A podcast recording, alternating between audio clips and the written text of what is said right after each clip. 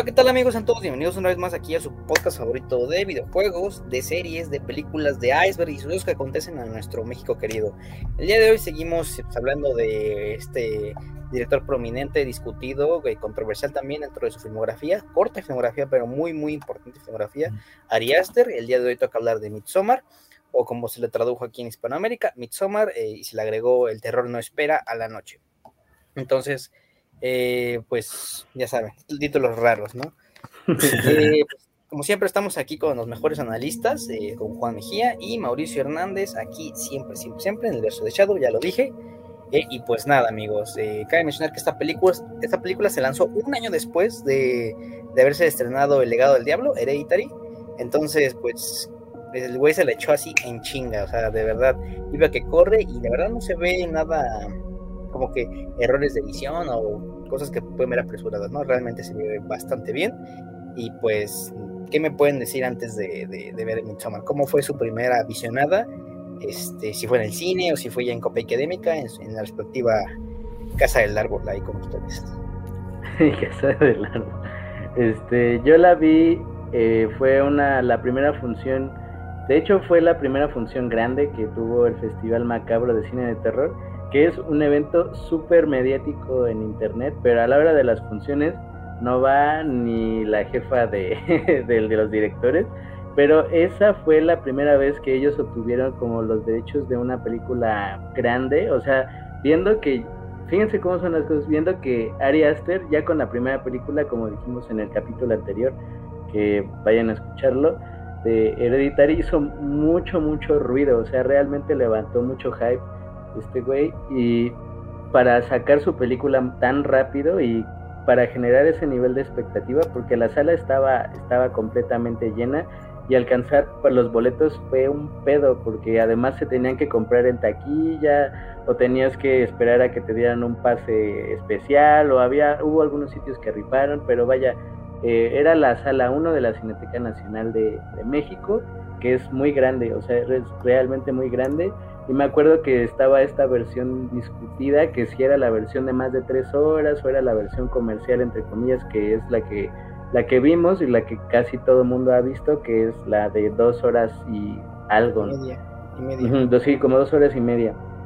Y, o sea, yo recuerdo que a mi parecer, eh, pues sí levantó como mucha, o sea, una buena sensación en el público. Obviamente también porque estás en la inmersión de la sala, del evento, del festival, ¿no? Al principio del, de la función hubo gente vestida con la corona de, de flores y hubo un güey ahí como que dando chistes. Curiosamente eran chistes contra, contra el peje, de hecho, o sea, eso me acuerdo perfectamente, era un güey así blanco, güerito, como los de la película, y empecé a decir chistes contra, contra Morena. No, yo no entiendo si era como parte del acto o ese güey se le salió simplemente ahí su ideología política y después fue la película y sí, o sea, sí fue como una experiencia muy chida porque igual, o sea, fue la primera función técnicamente en México y pues sí fue, fue algo como impactante.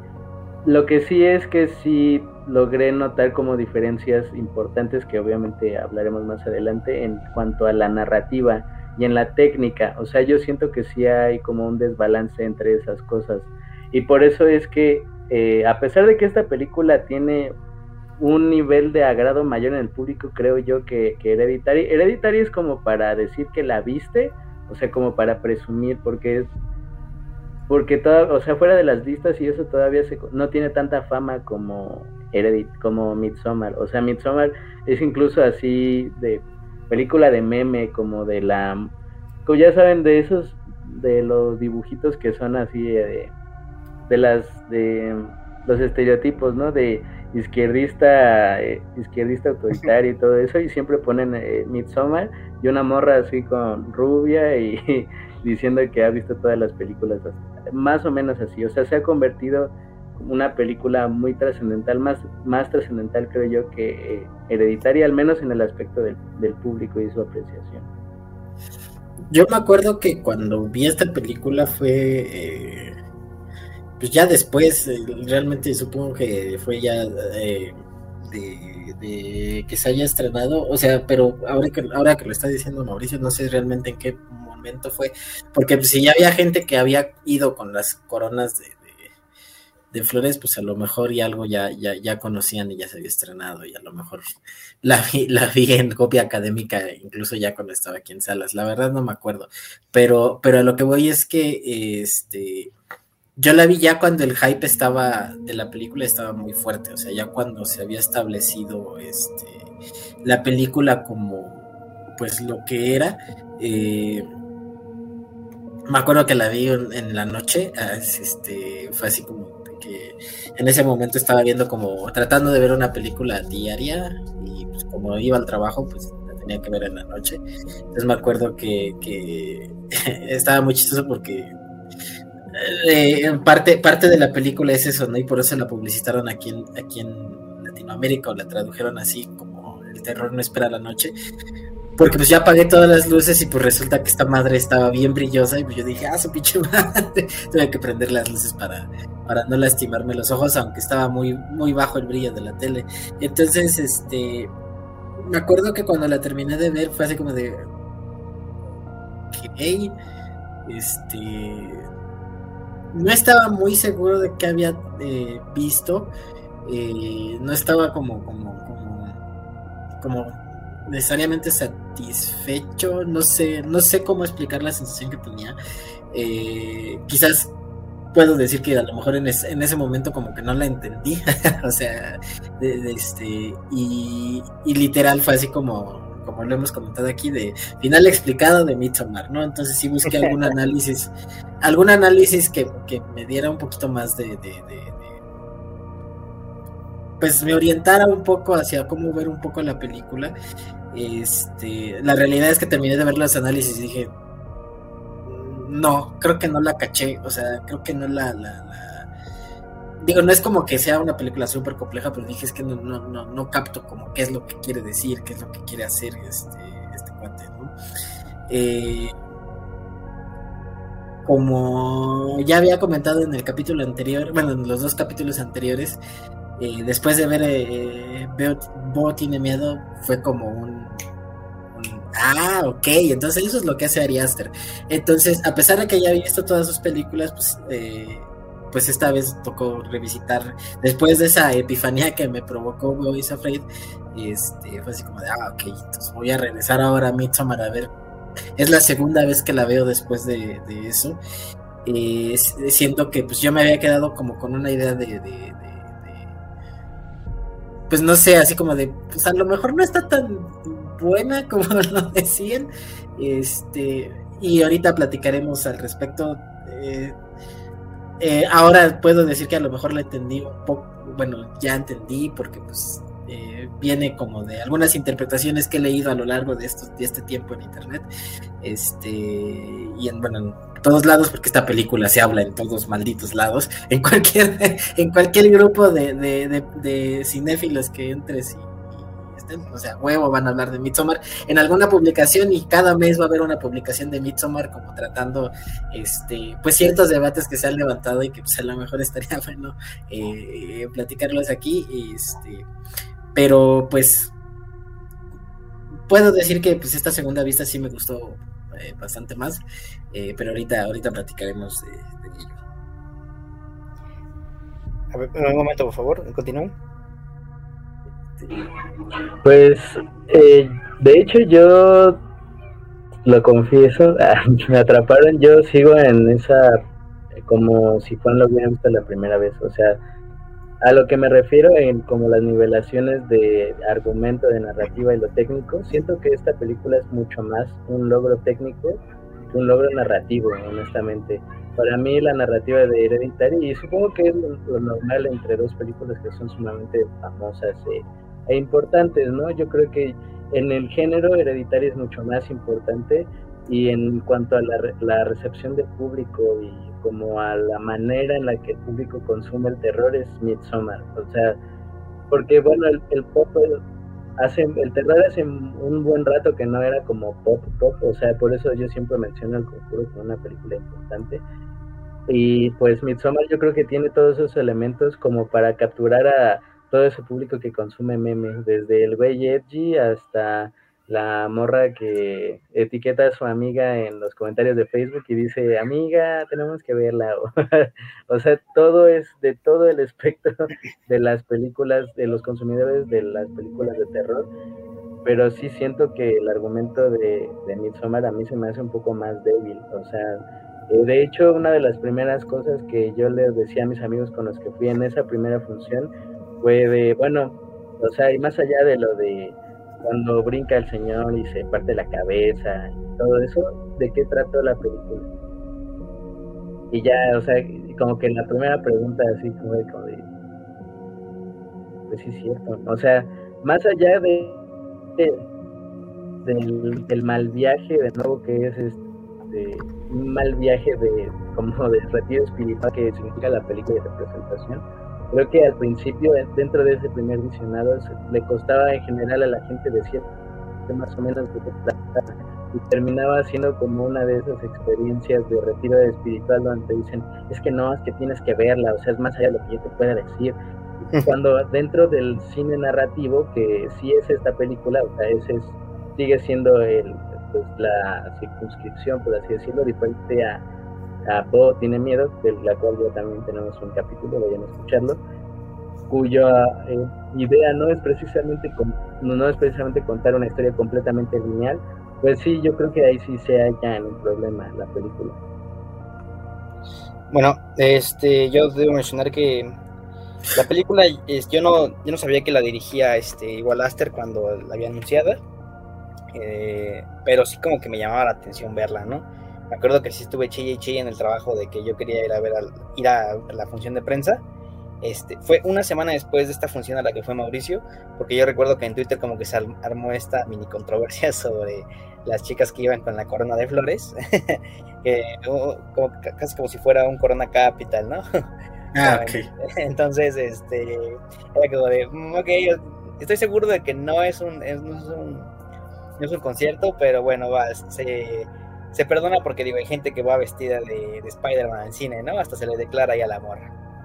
Caso aparte. Entonces, eh, ya cuando la fui a ver, este, dije, a ver, a ver, a ver cómo inicia, ¿no? Entonces, debo decir antes que nada que de todas las películas de terror que he visto de A24, o incluso de cine, cine en general de terror, eh, sí me atrevo a decir que para mí su, inicio es como, me gusta mucho y lo considero de una forma brutal, eh, una forma de atrapar al espectador, ¿no? Ya saben, sabemos que hay algo mal con la hermana y Dani ahí está tratando de averiguar qué es lo que pasa, ¿no? Y después ya vemos pues que la, morra se, agarró el tubo de, de, escape y a través de su cuerpo pues va despegando todo el gas y sus papás ya murieron. Ahora, no sé si recuerden que em, este empieza con un, bueno, cuando ya llega la policía y los bomberos a casa de la familia de Dani, pues hay como un, sonido ensordecedor que, que, te atrapa, ¿no? O sea, es como de, güey, ¿qué pedo? ¿Cómo? Ya saben, ¿no? Y mucho impacto quizás. Este, y ya cuando vemos, lentamente ya te ponen los inicios, los logos de la casa de productores, ¿no? A24 Presents. O sea, me gusta, me gusta ver mucho ese inicio porque es A24 Presents y ya Midsommar, ¿no? Y nos ponen ya el, spoiler más grande, bueno, un spoiler más grande de la historia porque nos están resumiendo la película en esa litografía. Ahora, eh, la película sí pienso que se diferencia mucho de la anterior, pero sí, sí, sí comparte muchas este, similitudes, más allá de que están dirigidos por el mismo director, pero me refiero para, para quienes no, no lo sabían, sí como que hay mucho impacto en varias escenas y, muy, y mucho, uh, ¿cómo decirlo? Ambigüedad en algunos términos, ¿no? Porque, por ejemplo, yo sí recuerdo que con Hereditary no me, no me quedó clara la primera qué es lo que estaba pasando. Sí tuve que buscar el, el como bien dice Juan y bien me señalé en el episodio de Voice Afraid, el de final explicado, ¿no? Dije, ah, ok, había una secta. Ah, ok, entonces Charlie eh, estaba encaminada a convertirse en, ¿no? Pero ya por, por otras cosas terminó siendo su hermano. Eh, y ahora con esta, con esta de Midsommar, sí sí este, se nota como que cambió un poco más la cosa, pero hay detalles que, se, que, estaban presentes, ¿no? Por ejemplo, cuando, cuando el Adam Warlock desaparece y ya, ya solo vemos después su, rostro, o vemos que hay gritos de, fondo y, no sabemos qué les pasó a, los otros este, acompañantes dentro de esta comuna, ¿no? Los extranjeros. Y ya después vemos que uno de ellos está abierto de, pecho ahí con los pulmones como si fuera Hannibal. Entonces, bueno, una de las obras de Hannibal. Eh, me recuerdo que una de las este, tantos análisis este, que, le llegué a leer en su momento para entender más la película era que en esta ocasión, a pesar de, de, tratar una parte de la familia, la cinta, el tema, el eje central de la cinta es obviamente una relación, en este caso pues, eh, amorosa, ¿no? En cómo una relación tóxica pues afecta a uno más que a otro, que en este caso era como pues el, el men, el, el, novio culero, afectaba a Dani con sus decisiones y con su actitud, con base pues en, las decisiones de sus amigos, no más que nada, viéndose influenciado. Ahora, ¿por qué hizo esto Ari Aster? Eh, según el análisis, y lo cual estoy muy de acuerdo con lo que decía, era que seguramente Ari Aster pues atravesaba por una ruptura amorosa y él lo quiso reflejar así, ¿no? Ya saben, vamos a, así como señalamos en Boys Afraid y señalamos en Hereditary, este, él quería decir que tenía issues con su mamá, bueno, el análisis decía que él pasó por una ruptura amorosa y que ese era su, era su modo de, modo de expresarse, ¿no? A través de Dani, ya, ya lo dije, la película este, es cagado porque no sé si se les ha pasado, de esos comentarios de randoms en Facebook de ¿y de qué trata esta película? ¿no? Por ejemplo, Euforia. ¿Y de qué trata Euforia? Ah, pues son de jóvenes que se drogan, ¿no? Cuando extrañamente solo es una. y ahora, el, caso con, con Midsommar es de ¿y, qué de qué trata Midsommar? Ah, pues es de, es de unos jóvenes que van a, a, un lugar en Suecia y que, y que ahí es un como retiro espiritual, ¿no? Pues, bueno, realmente no es como una... No, eso es la película, ¿no? La película va de relaciones tóxicas. Entonces, eso es lo que voy con, con este comentario. Eh, también algo que mencionó Mauricio sobre que aquí se diferencia un poco con, con la narrativa y lo, visual. Eh, se nota que aquí este, como que trató de experimentar un poco más con, con los ángulos, con las tomas, con los tiros. Mire aquí nuestro maestro Hernández. Este, eh, me, me, gusta más esta propuesta, como que es, él, él te dice qué es lo que quiere que veas, ¿no? Que ya si tú buscas más a fondo los detalles, pues sí. Pero él, él va a ir moviéndote qué es lo que quiere que veas. Eh, no es como en, en, Hereditary, que la mayor parte de las cosas suceden en la casa y es difícil encontrar estos asterix. Hay más asterix sonoros, pero en Midsommar es como que él decide qué es lo que vas a ver con base en lo que te va a presentar y los movimientos de cámara. Por ejemplo, cuando van llegando a la, a la, comuna y este eh, un detalle es como que va lento la, la el, tiro y nos va mostrando como varios detalles que van a suceder al futuro, ¿no? Como el oso, como en las pancartas estas donde la una de las, de las integrantes de la comuna pues le va, a poner ciertos este, extractos de su cuerpo al jugo de uno de ellos, ¿no?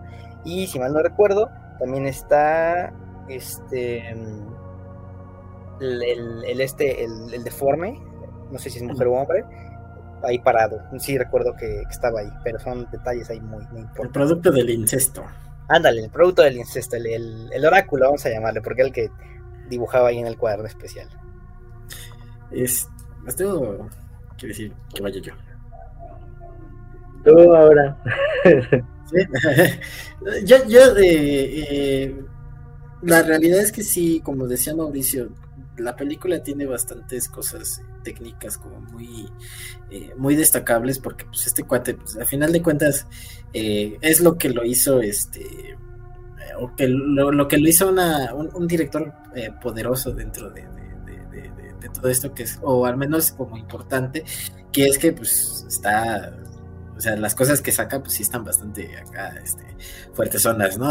O sea, lo que, lo que en visuales él muestra, sí, pues sí demuestran como cierto atrevimiento a, mostrarlo en cámara en contexto, ¿no? Porque, bueno, por ejemplo, si, si, hablamos de una, una película de serie B muy sangrienta y muy gore, pues a lo mejor en contexto pues es un poquito más, este, eh, pues eso, en serie B, ¿no? Aquí lo que, lo que tiene Ari Aster es que todo, todo, todo lo perturbador lo lleva como, como, como a cierto, a cierto nivel para que sea perturbador más allá de lo que puede ser gore, ¿no? Entonces, que, de alguna manera eso es lo que, lo que, lo que le da la fama y lo que pues lo tiene ahora en donde lo tiene, que pues a lo mejor este, después de Boys Afraid, pues por ahí se cuestionará, pero eh, al menos por esa parte es, interesante. pero yo estoy de acuerdo, por ejemplo, con lo que dice Mauricio, eh, en el sentido de que la película, y, es algo que, yo creo que alimentó en su momento mi idea de que haría ser solo era efecto de shock y ya, ¿no? O sea, que era como, como, eso y no, no mucho. Justamente que, yo sentía que la película se, basaba más en, en, tener estos, estos efectos como, como fuertes, como para que te impresionara, o sea, como que era como eh, muy impresionante. Eh, y bueno, después, por ejemplo, vi, después de haber visto las dos películas, este, íconos de, de, Aster, eh, vi la de el corto que tiene, de, no me acuerdo cómo se llama, se me acaba de ir el nombre, el, pero el corto que, que, también tenemos un episodio aquí, que es este... About the Johnsons. Ajá, te estoy About the Johnsons. Dije, pues sí, es que este cuate es más efecto de shock que de esto, entonces pues así como que más allá, pues no sé si ta, ta, ta, ta. Entonces, eh, después de darle una revisionada a, las películas, este, no estoy a lo mejor tan, tan, tan, tan de acuerdo con lo que pensaba aquí en ese entonces, pero creo que esta película eh, de Midsommar fue como parte de lo que eh, encendió ese, esa, esa idea que yo traía. ¿Por qué? Porque justamente la película, pues se desenvuelve a partir de una relación pues tóxica, ¿no? Y, y parte de lo que, de lo que o más bien la, gran mayoría de la película va de eso, ¿no? De ver cómo eh, hay un eh, estira y afloje entre estas dos, entre estos dos personajes y ver cómo al final, pues, este, las circunstancias en las que están, pues, hacen que todo eleve como muy, muy, eh, muy exagerado, ¿no? O sea, todas las consecuencias que puede tener como, como esto, pues, se lleven a un, a un extremo muy fuerte, ¿no? Entonces, si, si, si, lo, ponemos a ver bien, pues el núcleo de la película está en eso, ¿no? O sea, por ejemplo, yo, yo veía eh, y, vi durante, digo, pues no muchos años, pero sí años, digo, la película salió en 2019, yo seguramente la vi en 2020, entonces pues años, al menos tres años viendo este, eh, discusiones y todo al respecto, eh, hablaban justamente de, de, la parte de la secta, de la película, ¿no? Que por lo que yo sé, ya no investigué bien, pero sí fue algo que Ari Aster dijo. O sea, Ari Aster dijo que estaba tratando de ver cómo una secta agarra a una persona vulnerable y la, este, y la lleva como, a sus filas, ¿no? Entonces, eh, con eso, con eso, con eso, por ejemplo, yo vi la película ahora y dije, ah, ok, sí, o sea, sí, sí existe eso, ¿no? Pero creo que a pesar de que está ahí lo de la secta, en realidad la secta es como a consecuencia de el núcleo que es la relación de pareja de ellos. Entonces, podría eh, debatirse o no, pero yo creo que, por ejemplo, eh, la forma en la que presentan la relación de estos dos, este, de Dani y de, Christian, eh, pues a lo mejor no es tan profunda como, por ejemplo, eh, la, relación que vemos, por ejemplo, de la familia en Hereditary, ¿no? O sea, creo que, creo que los pedos que traen, eh, por ejemplo, la mamá de, bueno, el personaje de Tolly Cornet en, El legado del diablo, este, el hecho de que pues no quería ser mamá y quiso ser, o sea, como que ese, ese problema es como mucho más complejo eh, y, da como para más ah, que pues la relación de estos cuates, ¿no? O sea que sí, a final de cuentas, pues la chava también trae un, problema de que se, mataron a su familia, ¿no? Su familia se murió, este, y pues la chava trae como una onda de ansiedad, como que le dan ataques de pánico y todo, pero creo que al menos para, para, para eh, ese sentido, pues a lo mejor no es tan impactante como podría ser otro tipo de, de historia.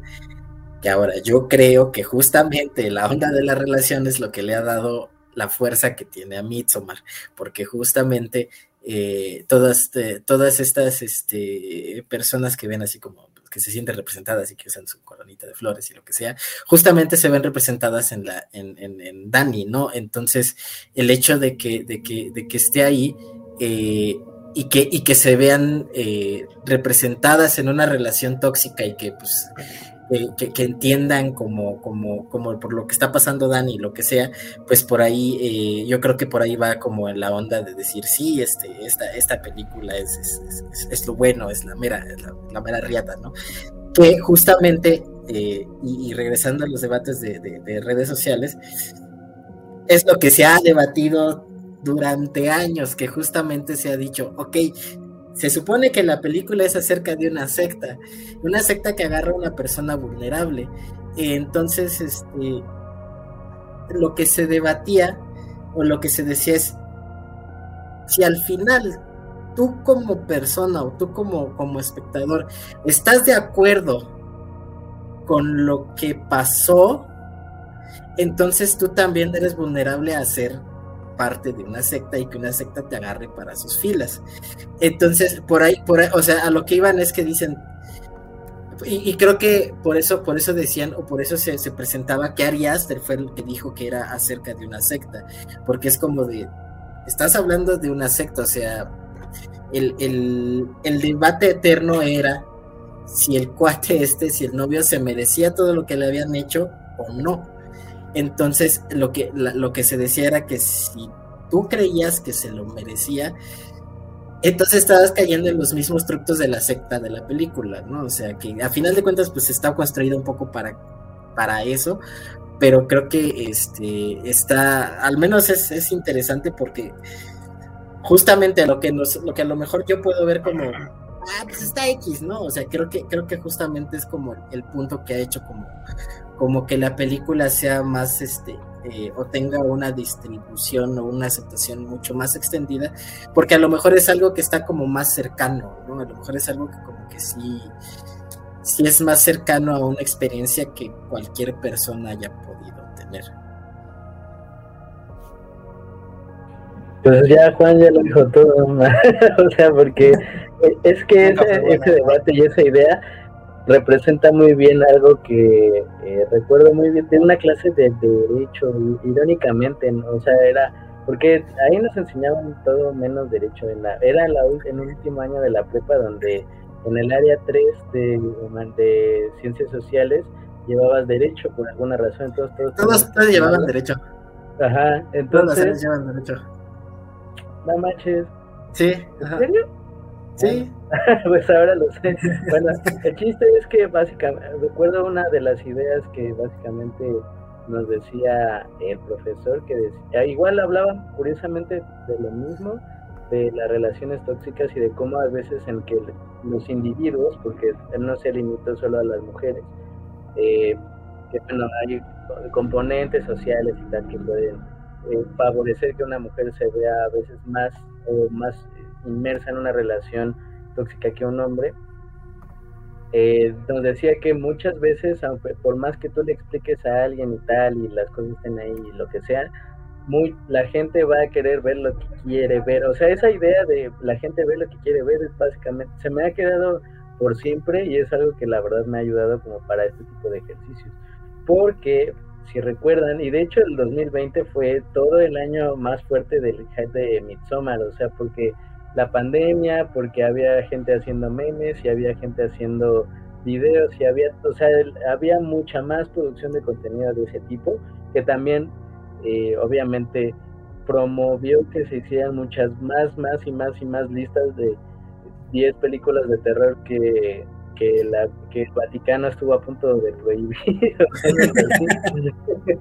y, y, siempre estaba Hereditary Midsommar, o sea, punta de lanza de, de terror moderno y decían, ese meme de Good for Her o de Bien por ella, cuando está este güey quemándose en el traje de oso y ella así como con una sonrisa pues discreta pero muy muy expresiva pues se hizo un meme no así como de y lo reposteaban y, y lo publicaban y de ay así te voy a ver yo cuando cuando te cache hijo de la chingada pues, o sea porque también y lo decían de forma como burlona era una advertencia hacia los malos novios, algo que me parece una oración eh, pues como con mucho, mucho sazón, porque la verdad es que bien podría ser así, o sea, de hecho Ari Aster pues eh, cuando estuve revisando el material de hecho él mismo no se pone muy de acuerdo entre lo que dice de lo que quiere decir de la película, porque en algunas veces incluso se refiere a la película y destaca los puntos de comedia involuntaria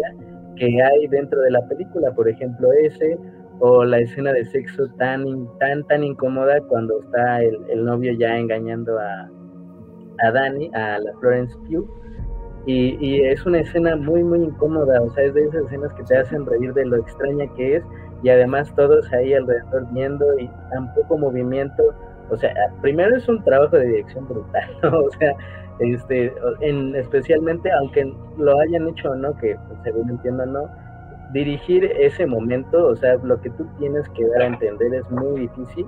Y además eh, el tiro, o sea, que se acerca, se van a las caras y después se aleja y después, o sea, ves el movimiento de los demás, es, o sea, muy, muy bueno, pero también es una de esas escenas donde depende mucho de la propia apreciación de la gente, de saber cómo se siente.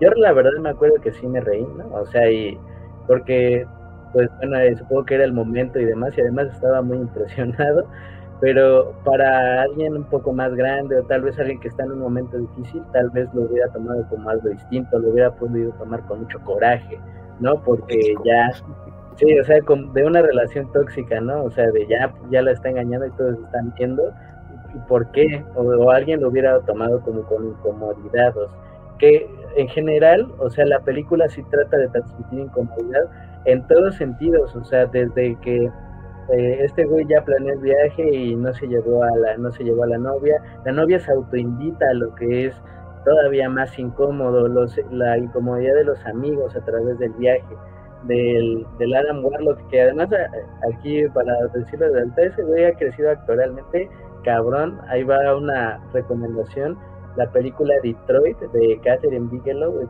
brutal ese güey, ese de policía racista, tremendo, tremendo, tremendo. Difícil encontrar esa película porque no le fue nada bien.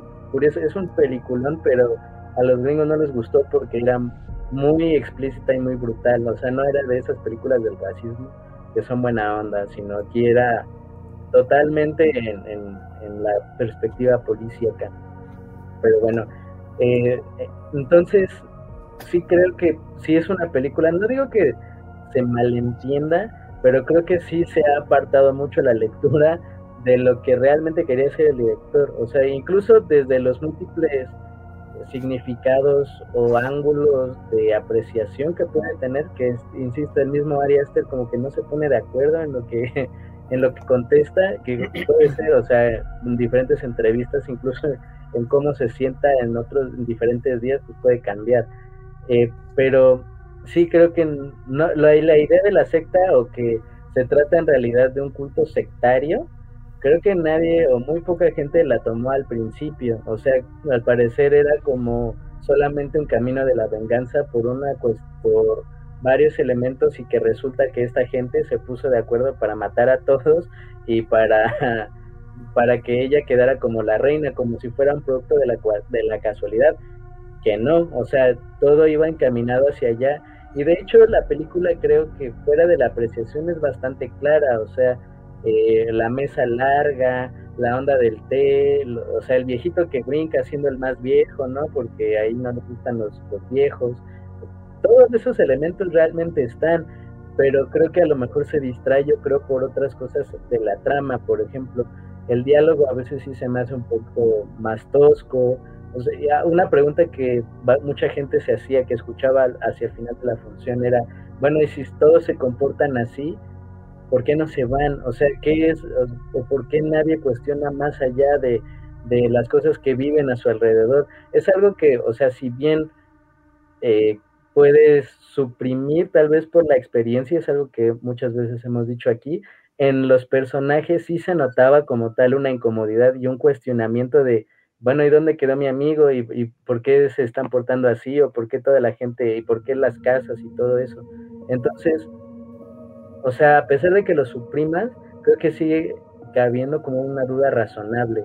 Entonces, a eso es a lo que me refiero. Siento que es una película en ese aspecto un poco más débil, cuando visualmente sí me parece que es increíble. O sea, esa escena del viejito brincando y cuando le parten la cabeza después, eso es de de primera línea, o sea, la verdad se ve tan real y se ve tan, tan cabrón, y además, como bien dijo Daniel, que bien supo que le iba a apuntar el tío desde atrás, o sea, ver la personita cayendo y, pegándose contra la, piedra, y es, es increíble. Entonces, sí creo que es una experiencia de muchos más aristas, ¿no? Más, de, más allá de lo que puedan decir los memes y, y el, alguna apreciación de alguna cinetalker que no sé, o lo que sea.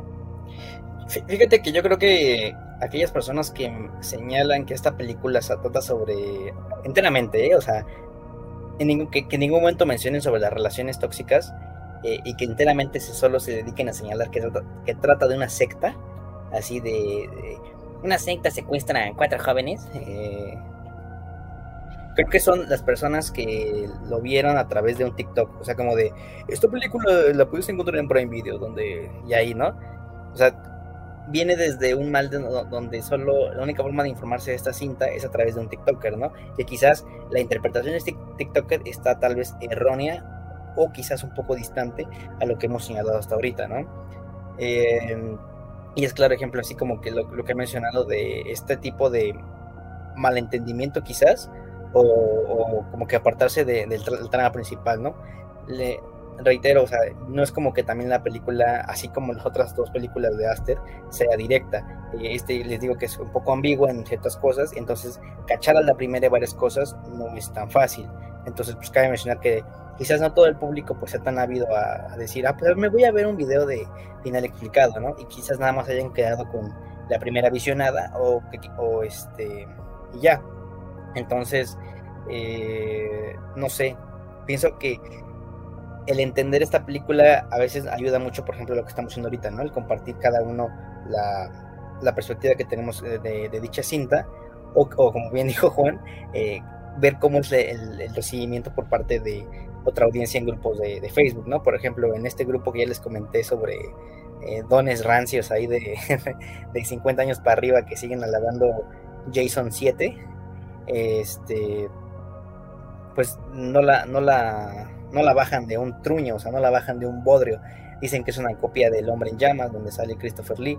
Eh, yo realmente no he visto esta película, pero tengo entendido que es este de un detective que va en busca de una joven o un chico a, una comunidad y ahí realmente todo es una trampa porque a quien quieren traer era a él, no al, no al, no a la niña. Entonces, este, dicen que es una copia, entonces no, realmente no sé. Eh, les digo, o sea, tal vez se quedaron con el primer visionado o solo se quedaron con una idea de una persona que les contó, ¿no? De, ah, pues esta es una chica la cual va a una, una comunidad y, ahí mata a todos sus amigos y a su novio, ¿no? Eh, yo también he visto ese meme del Good for Her o el Good Ending, este, y se relaciona mucho con, por ejemplo, eh, el de Perdida, Gone Girl, y con el de. el, de, el, de. la novia, el de donde tiene que sobrevivir en la noche para antes de que los invitados y los, la familia del novio la mate, que, que, por cierto es muy buena, muy buena esa película, por cierto. Samara Webbing God. Entonces, este. Eh, como que te hace cuestionar mucho sobre la perspectiva de la gente que comparte esto, ¿no? Ya lo dijeron de, entonces estás de acuerdo en que a tu novio que, que te engañó lo, lo, lo queme en vivo, o sea, sí, sí estoy entendiendo bien, a tu novio el que este, cometió infidelidad, digo, no, no estamos demeritando dicha, dicha, mala acción, ¿verdad? Pero, o sea, entonces me estás diciendo que a tu novio que cometió infidelidad, este, o al amigo de tu novio infiel, ¿estás de acuerdo con que le arranquen la piel y se la ponga a otro sujeto? o, le, o, le abra, o le abren los pulmones, entonces, no sé. Eh, pienso que cada e, este entendimiento o interpretaciones de erróneas o no, han ayudado a la, a la, popularización de la película, ¿no? Porque, por ejemplo, sí estoy de acuerdo en que quizás tiene un poco más de... Eh, Hereditary como que se queda muy dentro del círculo de terror, ¿no? Pero Midsommar sí, sí la conoce más gente de, en, bueno, en, grado popular. Porque recuerdo que mi amigo es el que me dijo que, que señaló que, les digo que no es especialista ni tan ávido al cine, que me señaló que Ari Aster está enfermito, él la vio con su pareja y me dijo que después de verla, que su pareja se enojó con él. Entonces, que, su novia le pegó, literalmente le, dio un manotazo, este, o como un zape, ¿no? Digo, realmente no es como que vengamos aquí a ventilar problemas ajenos, ¿no? Pero sí, sí, me parece extraño esta, esta reacción de, de, ella con él después de ver esta película, ¿no? Eh, y bien es lo que menciona, menciona Mauricio y lo que señala Juan, es el cómo, eh, venga, hay que, hay que decir la verdad, ¿no? Mujeres se han proyectado en, el personaje de Dani, ¿no? O sea, en cómo, cómo es posible, y, sobre todo en la época donde se le, ha dado como que más este énfasis a, la, infidelidad, ¿no? Entonces, eh, es como, es curioso ver cómo las mujeres, ya lo dije, se, se meten dentro de la piel de ella y quieren como que casi casi el mismo final, ¿no? Quieren un final donde en este caso el novio, el novio, el novio cuernudo pues sea, quemado vivo con todos sus amigos, ¿no? No, la eh, cuernuda es ella. Bueno, el, el pone cuernos, el novio pone cuernos, este se ha quemado con todos sus amigos en, el bosque, ¿no? Es, curioso ver cómo, cómo, cómo, estas, personas como que quieren el mismo final, el good, el good final para ellas, ¿no? Eh, entonces, no lo sé, como que abre mucho al, debate. Eh, y es precisamente lo que hace más rico cada, cada día esta, esta cinta, ¿no? O sea, no sé, es como si con Hereditary no fue tanto el caso, no, fue tan fuerte, pero es, eh, o con Bowser Afraid, con así de decir de no, pues es que tengo que checar cómo estoy con mi mamá, ¿no? O sea, mamá, te sientas y todo viene entre nosotros. Sí, es que e, eso es lo que a lo que me refiero con, que la película o la trama de la película o si quieres la premisa de la película es justamente como un poco más cercana, ¿no? O sea, porque la realidad es que el, el enojo o el fastidio que trae este Dani hacia Christian no es no, no, no es necesariamente porque lo vean, o sea, no se da en el momento en el que la ve, este, en, el que lo ve a través del, del cerrojo y lo ve acá, este, poniéndolo con la pelirroja, ¿no? O sea, la realidad es que eh, el, la película o las acciones de Christian se van viendo como a, lo largo de toda la película, ¿no? O sea, es como de el cuate está bastante alejado, o sea, incluso eh, la, plática con sus amigos, que, bueno, nada más, acotación paréntesis, se supone que yo vi la película de el corte del director, entonces no estoy seguro de qué escenas o qué escenas no hay, porque según yo, justo cuando entré a Letterbox vi el, comentario de alguno, de, alguien que decía que vio la, el corte del director y que estaba mejor, entonces el principio yo la escena, el corte del director, entonces no sé qué escenas hay y qué no, entonces bueno, nada más como como acotación, ¿no? Ahora, eh, regresando, en el momento en el que está el cuate este hablando con sus amigos en el restaurante, se nota que el cuate ya estaba fastidiado de la relación, pero como no, no, no tenía como, eh, eh, no, no se atrevía a terminarla, ¿no? O sea, no se atrevía a terminarla y eso se traducía en que el cuate este era alejado de la chava. O sea, el, el, el hecho de que los papás de la chava se mueren, y a lo mejor eso podría también entrar como dentro de, bueno, ¿y para qué, no? Eh, la realidad es que eh, eso va más como para la idea de decir, ah, es que los papás, la familia de la chava se murió y el cuate este casi casi nada más le hacía así, ¿no? A la, a la chava así como de ya, ya, ¿no?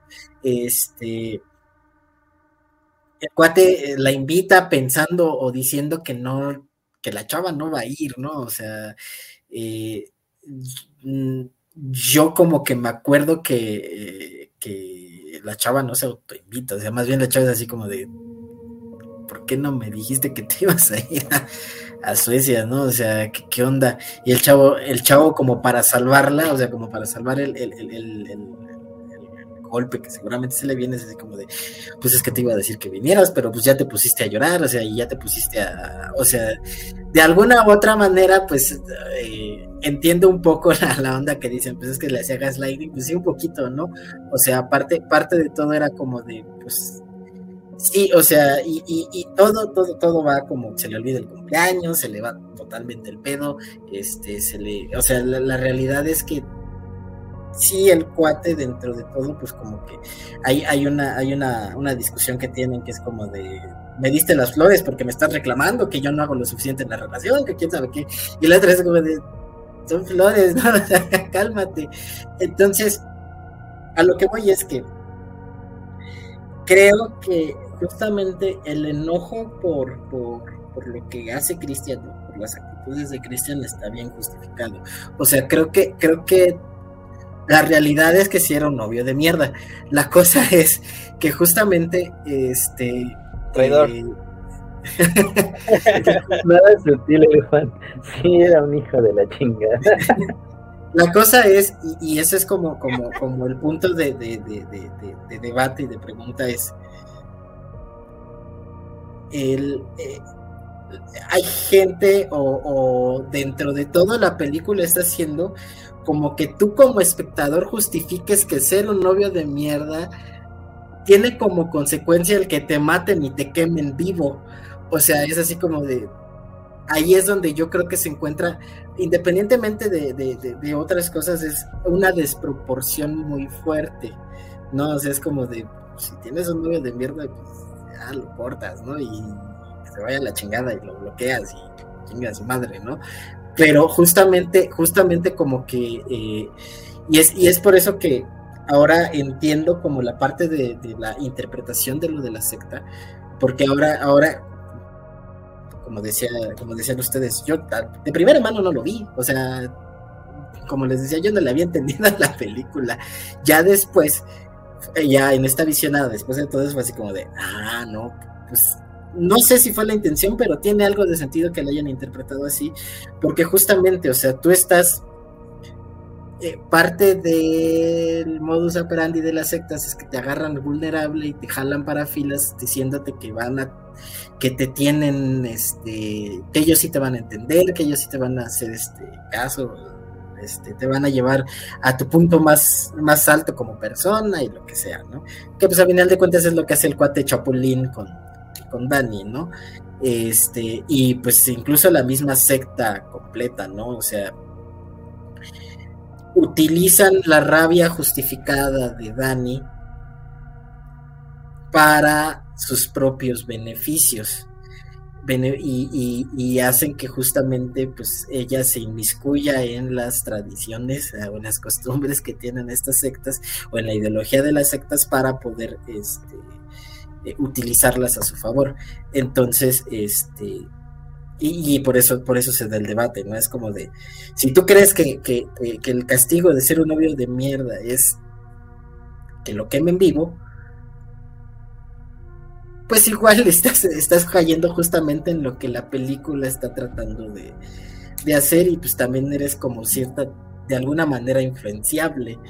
Entonces, pues nada más habría que, checar como esa, esa, o sea, e, esa es la desproporción que a lo mejor como que, habría que, que, ver porque pues es interesante lo que esta película causa y creo que al menos ahí está como lo interesante de, de ver qué pasó, ¿no? ¿Por qué, se hizo tan famosa? Pues sí, o sea, ahora sí que habrá que checarlo en terapia, ¿no? como, este medícate loca. eso ya, y eso ya es como algo generalizado, o sea, creo que es una apreciación más generalizada de la película. O sea, como de que se trata única y solamente como una advertencia a los malos novios que además merece morir junto con todos sus amigos, o sea, este, eh, fuera de eso, yo creo que sí, o sea, como dije al inicio, sí es una película importante, o sea, finalmente yo creo que sí es la película que estableció por completo a, a Ari Aster dentro de la conversación pop, completamente pop, o sea, completamente mainstream, ayudada obviamente también por la influencia y por la gran cantidad de material que hizo que se hizo en Estados Unidos, o sea, que la película fuera tan importante allá, obviamente repercutió aquí.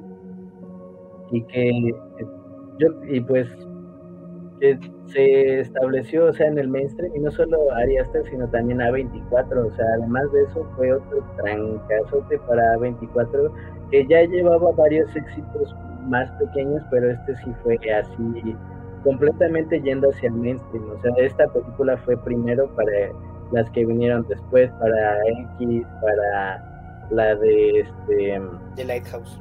The Lighthouse, y no también después la, la de a la que vimos aquí, la de Mia Gotti. Ah, la de Earl, Earl y Ah, no. la- obviamente la de todo en todas partes. O sea, a pesar de que no sean géneros como similares, bueno, no la de todo en todas partes, eh, pues sí ayudó muchísimo a que ya la gente empezara a tomar a 24 más allá como de la película, que tenía buenas películas de nicho. O sea, esta película se proyectó ya en todos los cines y consiguió que la comprensión entre, entre el terror cambiara. O sea, a partir de esta es que también se empiezan a hacer y empiezan ya a proliferar otras películas que estaban antes, ¿no? Babadook y demás.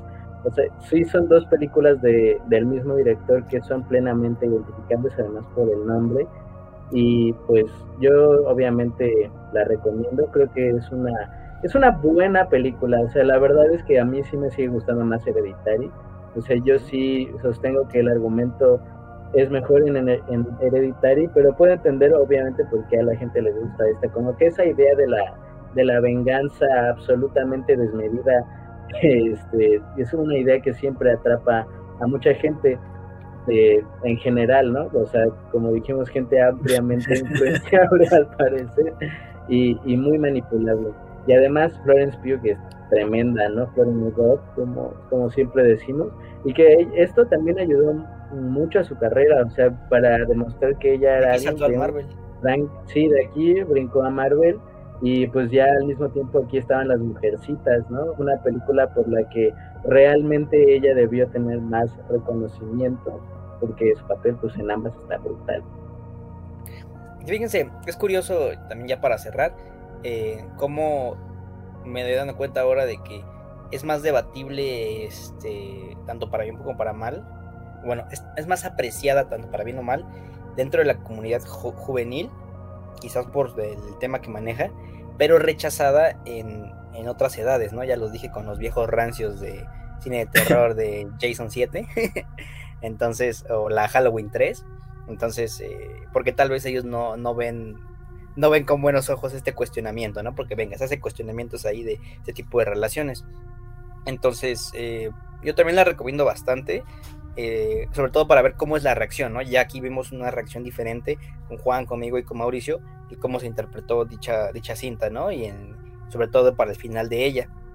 Entonces, eh, pues como siempre, Florence es, ya, pues, una es una gran actriz y dos, o sea, Ari Aster, o sea, agarró y así como con Tony Colette y la exprimió a más no poder, ¿no? Sobre todo en la escena cuando después de ver que su novio está, este, pues, poniéndole Jorge al niño con la, la, la pelirroja, este, cuando está gritando ahí dentro de la casa junto con las otras de, de mujeres la comuna, cuando está gritando es brutal esa escena, de verdad, puedes sentir esa tanto incomodidad o como dolor por, por parte de ella, ¿no? Entonces, pues sí. Eh, pues último comentario, Juan. Sí, pues yo también es una película que recomiendo que no había pensado eso de, de, de, de, la recepción generacional, pero creo que tiene mucho sentido. O sea, creo que sí hay, hay cierta generación que, que, que, ha aceptado mucho la película. Este, y pues sí, otra, eh, nuevamente entiendo por qué, o sea, así como, como por ejemplo con todo en todas partes al mismo tiempo, creo que también de alguna u otra manera tiene, tiene un, un dejo de, generacional de por qué ha sido como tan tan aceptada a, proporciones este, pues, grandes, ¿no? Entonces, eh, pues sí, yo también eh, creo que es una, es una muy buena película.